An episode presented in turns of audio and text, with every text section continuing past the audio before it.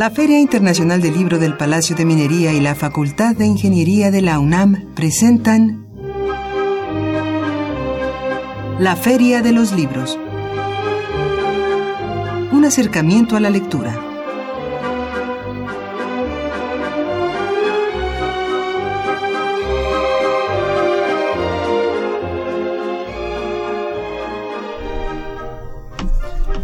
Amigos, ¿cómo están? Muy buenas tardes, tengan todos ustedes, sean bienvenidos a una emisión más de la Feria de los Libros. Mi nombre es Elías Franco, los saludo con el gusto de siempre y los invito a que se quede con nosotros en los próximos minutos. Eh, seguramente esta emisión eh, va a ser mucho de su agrado, vamos a hablar de cine y con, con un gran invitado, pero antes de comentar quién nos acompaña aquí en cabina, permítame recordar nuestras vías de comunicación. Usted puede llamarnos al 55 36 89 89. nos puede escribir un correo electrónico a la feria de los libros gmail.com y si cuenta con esta red social Twitter, envíenos un mensaje, un breve mensaje a través de nuestra cuenta arroba feria libros. Les recuerdo que puede también seguir esta transmisión en vivo y simultáneamente a través de www.radiounam.unam.mx y también eh, recordar que puede seguir el Facebook oficial de la Feria del Libro del Palacio de Minería en filminería.unam.mx y pues iniciamos semana para hablar de cine. En cabina nos acompaña el maestro Raúl Busteros. Él hablará sobre su libro El cine de autor, editado por la Dirección General de Publicaciones de la UNAM.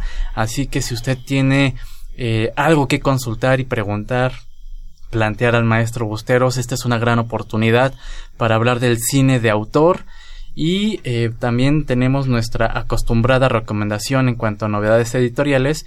Y por supuesto, lo invitamos a preparar su agenda y su pluma para nuestras recomendaciones en cuanto a cartelera para esta semana, actividades en torno al libro y la lectura. Y lo invitamos a que participe con nosotros, eh, comparta cuál es su director de cine favorito y por qué.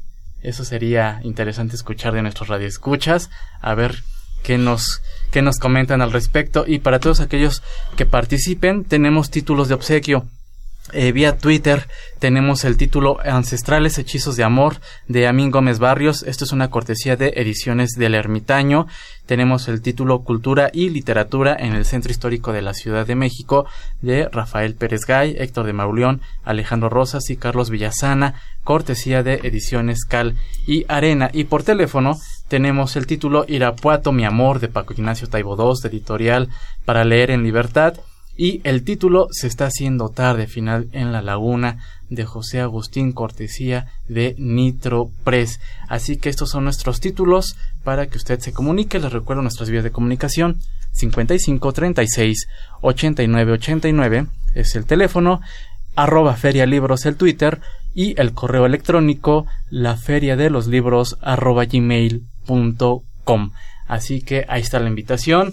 No se vaya, esta charla seguramente se va a poner muy muy buena con el maestro Raúl Busteros. Nosotros hacemos una muy breve pausa y regresamos con nuestro invitado.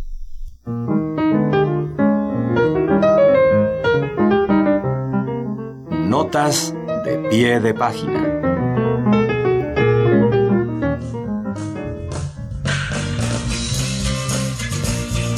Editorial Itaca presenta Militancia, Antagonismo y Politización Juvenil en México. Este libro es un trabajo de investigación bajo la coordinación de Máximo Modonesi, el cual conjunta varios artículos que describen y analizan las principales tendencias y procesos de politización antagonista de las generaciones de jóvenes activistas y militantes que protagonizaron este intenso ciclo de luchas, como el movimiento Yo Soy 132 y las protestas contra la desaparición de los 43 normalistas de Ayotzinapa. Este trabajo abarca el periodo de movilización comprendido de 2011 a 2015 en México y en el que se pretende dilucidar aspectos poco estudiados como los rasgos y el alcance del recambio generacional de una franja de militantes politizados y organizados. Estamos de regreso en la Feria de los Libros y escuchamos nuestra recomendación de novedad editorial. Les recuerdo el título, Militancia, Antagonismo y Politización Juvenil en México. Es eh, publicado por Editorial Ítaca. Y bueno, pues hoy la bienvenida a Raúl Busteros, él es cineasta, eh, aquí en, en, la solapa del libro, cineasta de ninguna generación, dice, él es autor de Redondo, Tres historias de amor, Otaola o La República del Exilio, y por supuesto de este título, El cine de autor. Muy buenas tardes, bienvenido, ¿cómo está? Pues muy bien, muchas gracias, muy contento de estar contigo aquí en este programa.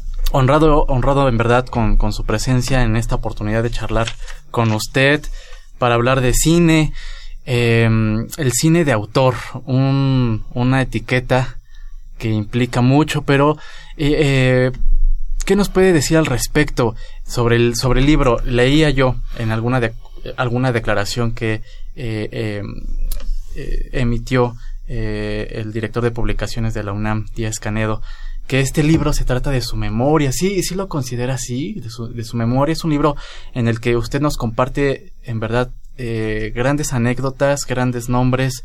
¿Qué nos puede eh, decir al respecto?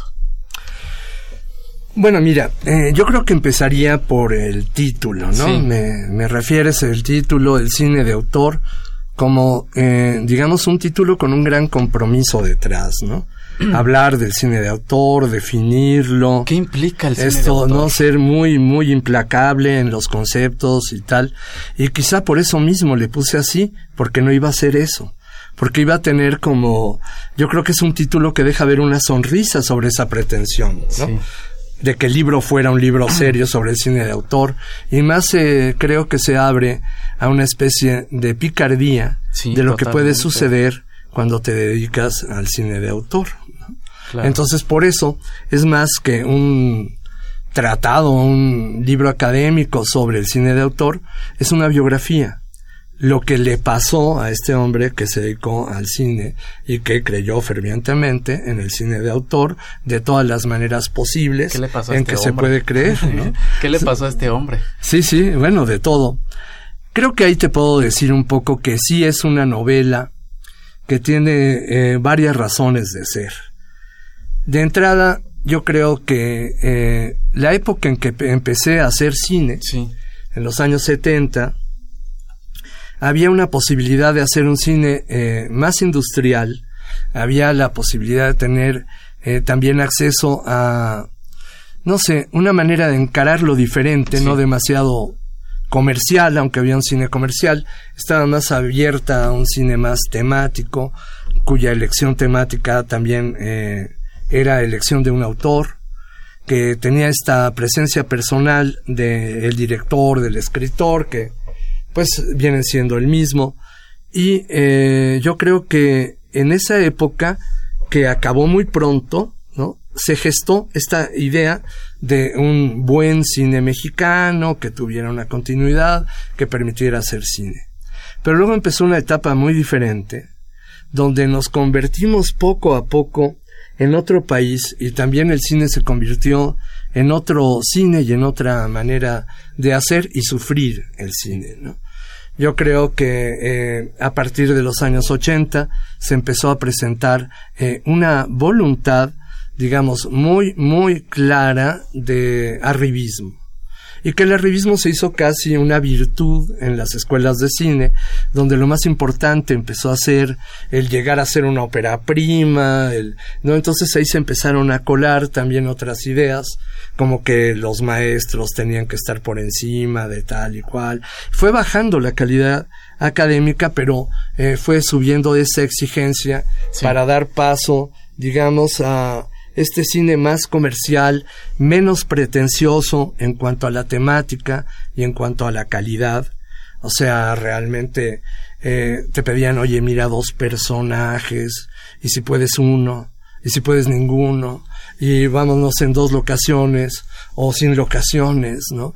Entonces ya llegaba un momento en que te pedían que eh, te privaras de todo, ¿no? Que fuera muy, muy humilde la producción, sin embargo la pretensión estaba del lado de cuántas copias hiciste, eres rico o eres pobre. Si eres pobre es posible que tu película no sea buena.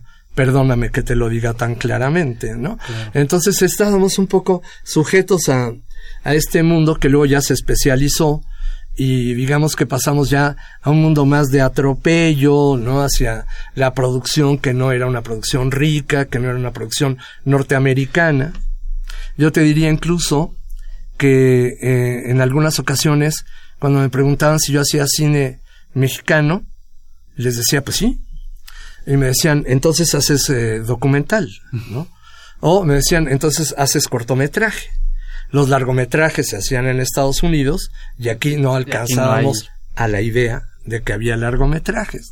Se traducía, eh, digamos, en términos mediáticos, en un menosprecio. Totalmente, y a eso iba o, va también eh, dirigida esta percepción. ¿Qué implica el cine de autor? ¿A qué se enfrenta? Ya lo comenta. Pero ¿qué tan, y qué tan difícil es llevar a cabo proyectos muy personales? Exactamente igual de difícil que hacer eh, proyectos comerciales. Comerciales. Te voy a decir, eh, en México no hay mercado. Entonces una de las peores locuras que puedes hacer es eh, plantearte una película comercial. Es más abigarrado que yo. O sea, eh, digamos, no tiene ya parámetro, ¿no? Voy a hacer una película comercial. Entonces, bueno, ya a mí ya casi me divierte, ¿no? Pensar en ello. Como con quién, a qué actriz te vas a llevar, ¿no? Que todo esto como que es una fantasía que viene reflejo de un Hollywood que ya tampoco es. Entonces, eh, pero bueno, aquí se asentó y se, se, se manejó así. Yo, yo, yo te diría que pues eh, llegó a tanto porque aquí también el público, el público es el culpable de muchas cosas, hay que decirlo, ¿no? De sus creencias, por ejemplo, ¿no? De esto de decir que si son cortometrajes, que si tal, este fanatismo porque venga de, de fuera de, México y tal. Y creo que nos coloca a los creadores y al público de los creadores en general en una posición de tener que devorar el, eh, león nuestro de cada día, ¿no? los Óscares todos los días, esto, ¿no? Que se convierten en aplastantes. Totalmente. Eh, en su labor, ¿qué es lo que le hace falta a usted realizar? Eh, bueno, mira, creo que en, esta pregunta tuya... Porque usted ha abordado grandes temas. Eh, en, sus, en sus trabajos cinematográficos. Oye, te lo agradezco mucho y me gusta oírlo. ¿eh? Grandes temas, como el exilio español, por ejemplo. Sí, sí, sí, qué, qué barbaridad, sí. Y esta historia de eh, que protagonizó Diana Bracho, sí, sí. ¿no? En, de una de una monja y que me parece una película, por decirlo así, subversiva. ¿Qué le falta a usted por querer realizar? Bueno, mira, creo que esa pregunta está, tiene una primera respuesta en el libro.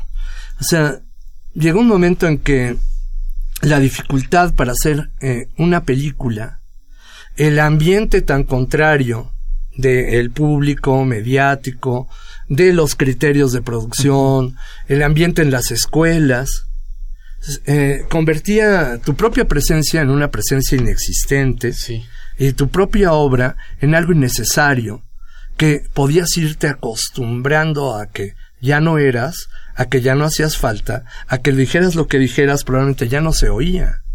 Entonces, quise eh, reaccionar contra eso en este libro. En este libro. Y por eso, pues cuento todo esto que te cuento aquí, más o menos de otra manera, pero también cuento lo que no conté, con el gusto de recordarlo, de evocarlo, pero además lo cuento haciendo literatura, partiendo de, digamos, una estructura de cine. Así es. Pero llevándolo a una estructura de literatura.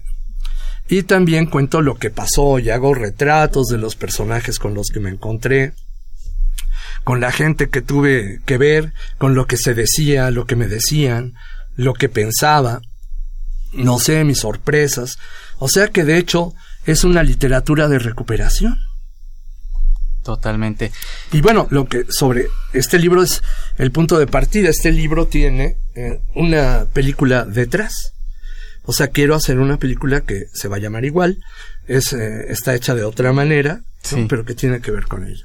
Estamos charlando con Raúl Busteros a propósito de este título que nos entrega el cine de autor eh, de la Dirección General de Publicaciones de la UNAM.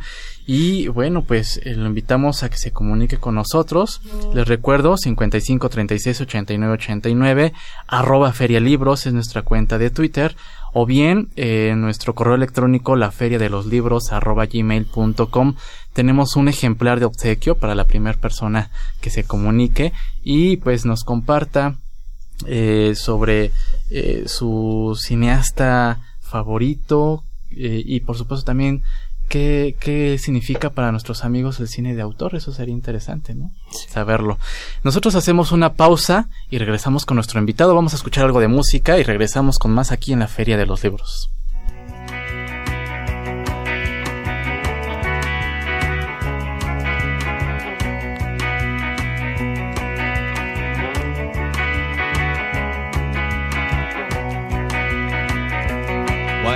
White translucent black capes back on the rack.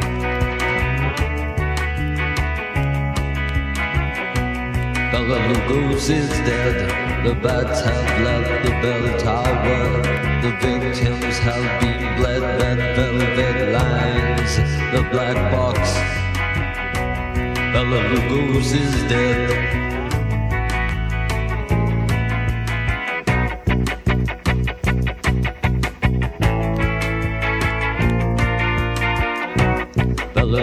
roses dead.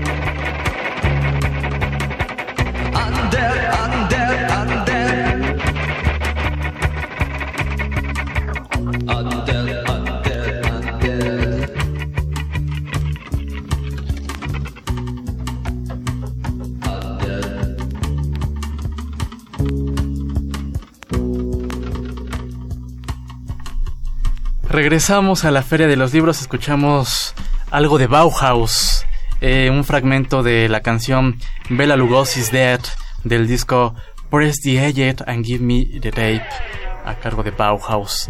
Y bueno, pues ya eh, nos llegaron un par de llamadas, agradecemos a Javier Guerra, él nos comenta que su director de cine es Kieslowski porque le gusta cómo maneja las temáticas religiosas. Eh, gracias a Josefina Cruz, ella, ella menciona a Alfred Hitchcock y Guillermo del Toro, comenta Josefina Cruz. Aurelio García Alcántara, él eh, menciona a Bergman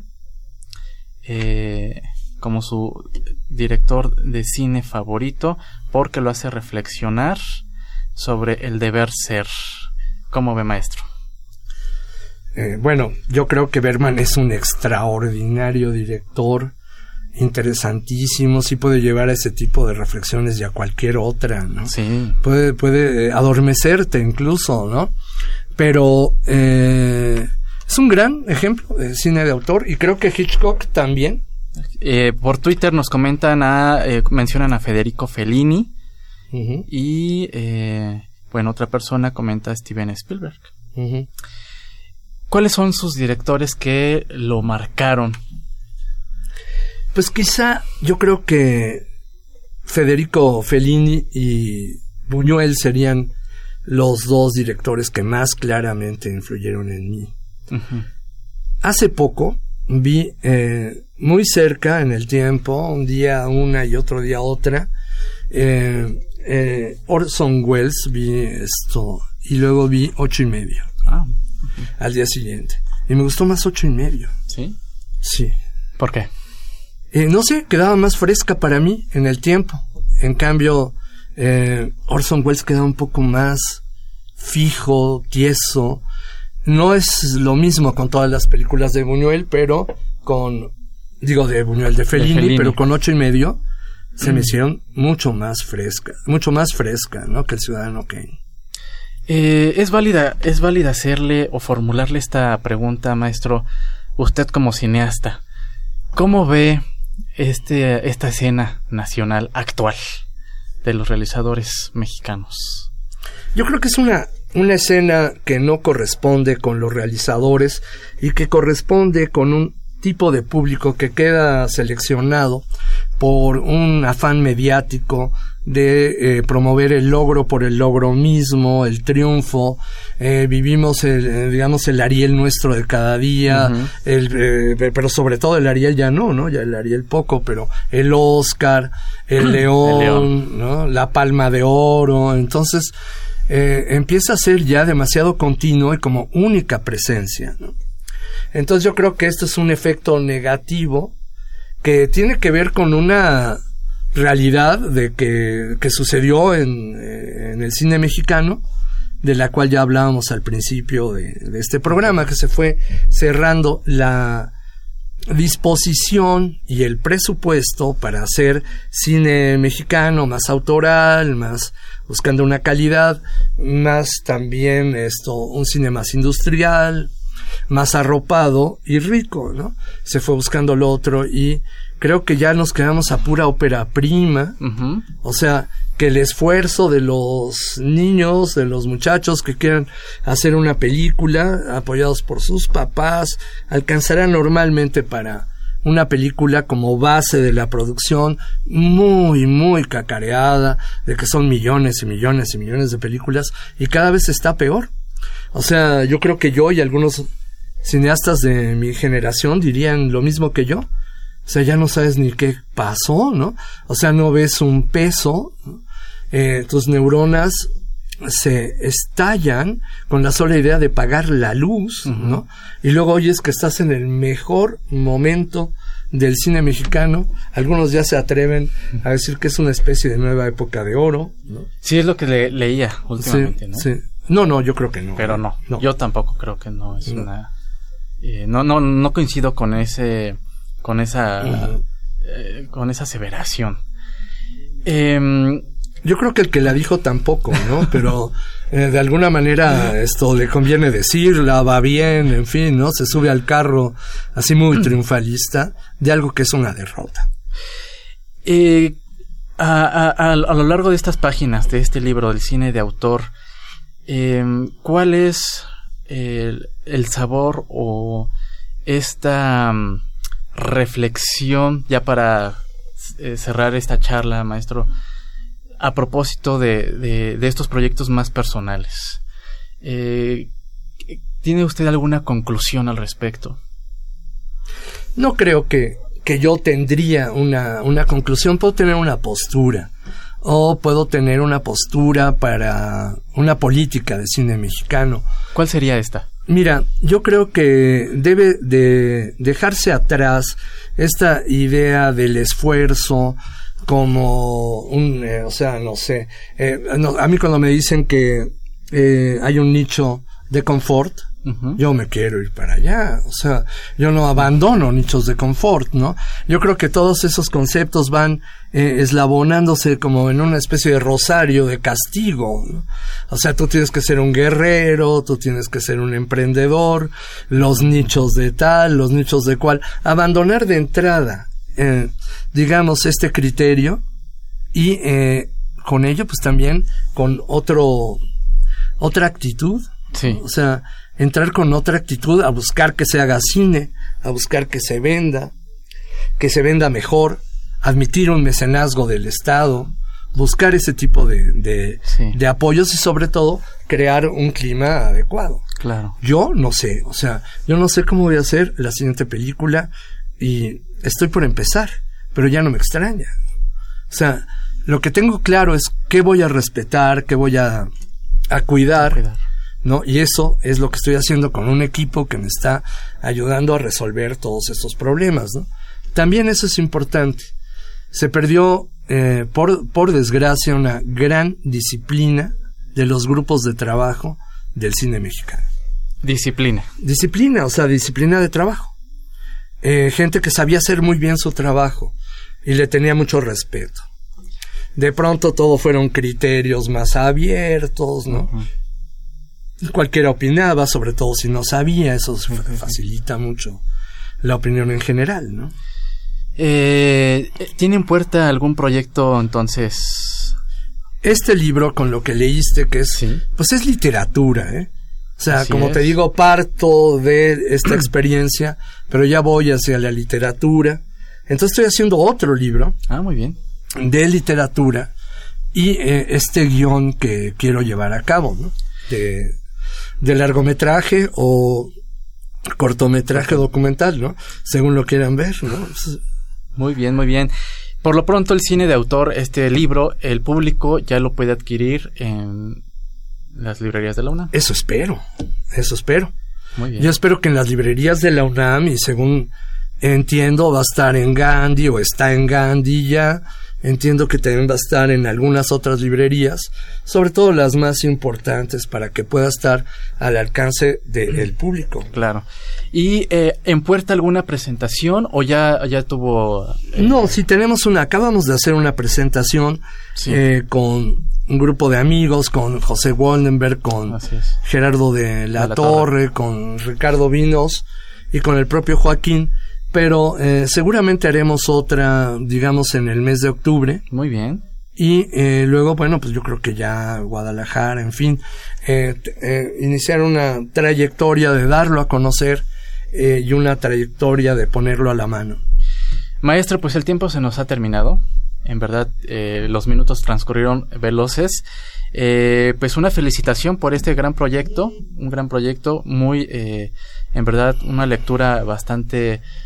eh, No me dijiste qué piensas, ¿eh? Amena. Esto es mí- una conversación, decías A mí me encantó, francamente me encantó y esta parte que presenta de diálogos, cuando usted va mencionando a ciertas a ciertos personajes del mundo cinematográfico nacional y estos diálogos que presenta y plasma en, a- en las páginas me parece en verdad eh, muy peculiar y muy destacable de, de- de- de su libro.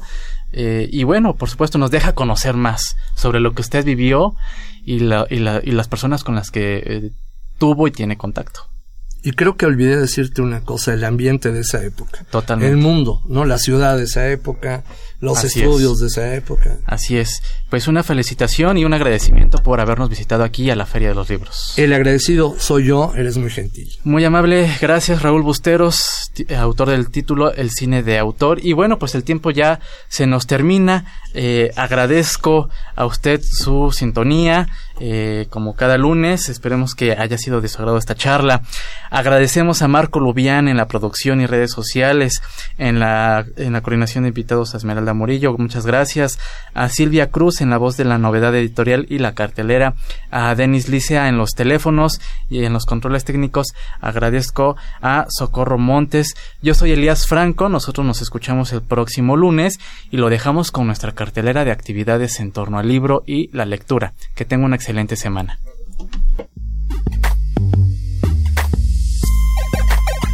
El escritor colombiano Evelio Rosero, ganador en 2006 del Premio Nacional de Literatura de Colombia y del segundo Premio Tusquets Editores, con su novela Los Ejércitos, estará junto con Héctor de Mauleón en la charla Huellas del Crimen, Evelio Rosero, en la cual el escritor colombiano que ha transitado del cuento a la novela, del ensayo al teatro y de la poesía al periodismo, charlará sobre el género noir en su obra.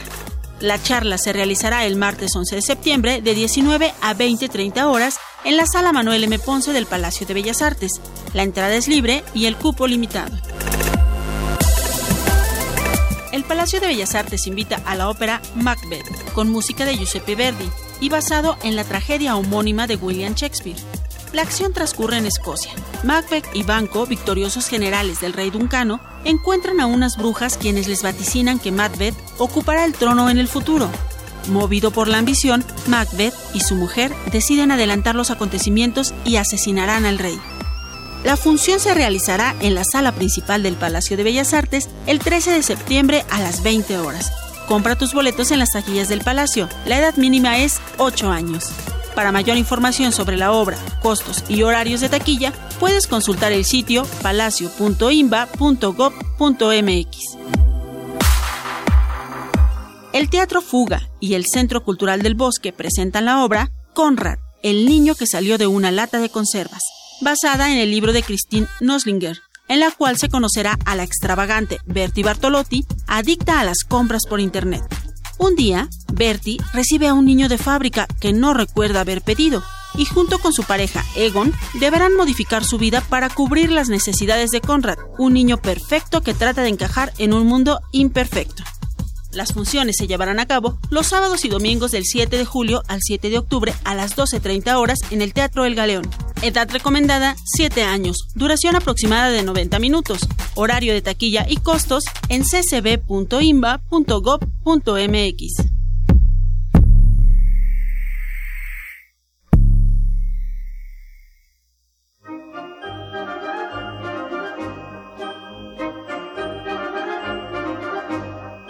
La Feria de los Libros.